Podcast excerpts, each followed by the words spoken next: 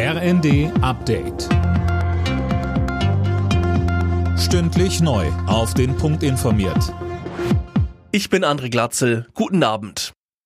Der Streit ums Bürgergeld ist beigelegt. Arbeitsgruppen der Ampelkoalition und der Union haben sich auf einen Kompromiss geeinigt. So soll an den Sanktionen festgehalten werden. Das Schonvermögen soll geringer ausfallen als geplant.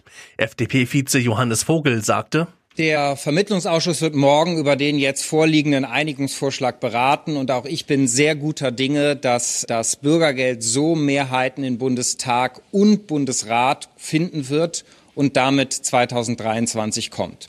Und das ist eine sehr gute Nachricht, denn mit dem Bürgergeld schaffen wir mehr Leistungsgerechtigkeit und mehr Aufstiegschancen unabhängig von der Herkunft.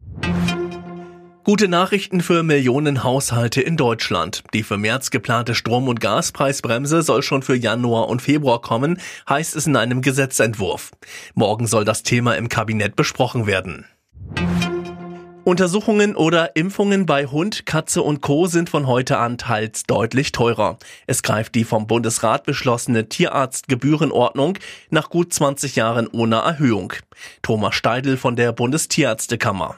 Das ist schon immer unser Wunsch gewesen, dass wir nach der Brezeltaktik, wie der Bäcker auch, die Brezel jedes Jahr 5 Cent teurer machen können. Das wäre uns viel, viel lieber vom Verständnis der Besitzer her, der Tierhalter, als jetzt hier nach 23 Jahren auf einmal auf einen Schlag die Erhöhung. Aber das wird uns immer wieder gesagt. Das ist bei Gebührenordnungen für die Heilberufe, also auch bei den Ärzten, offensichtlich nicht möglich. Beispielsweise der Tierschutzbund ist auch für die Erhöhung.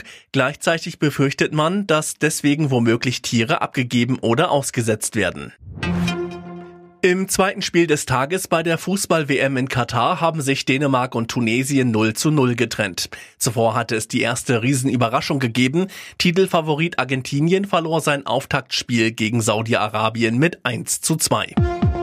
Alle Nachrichten auf rnd.de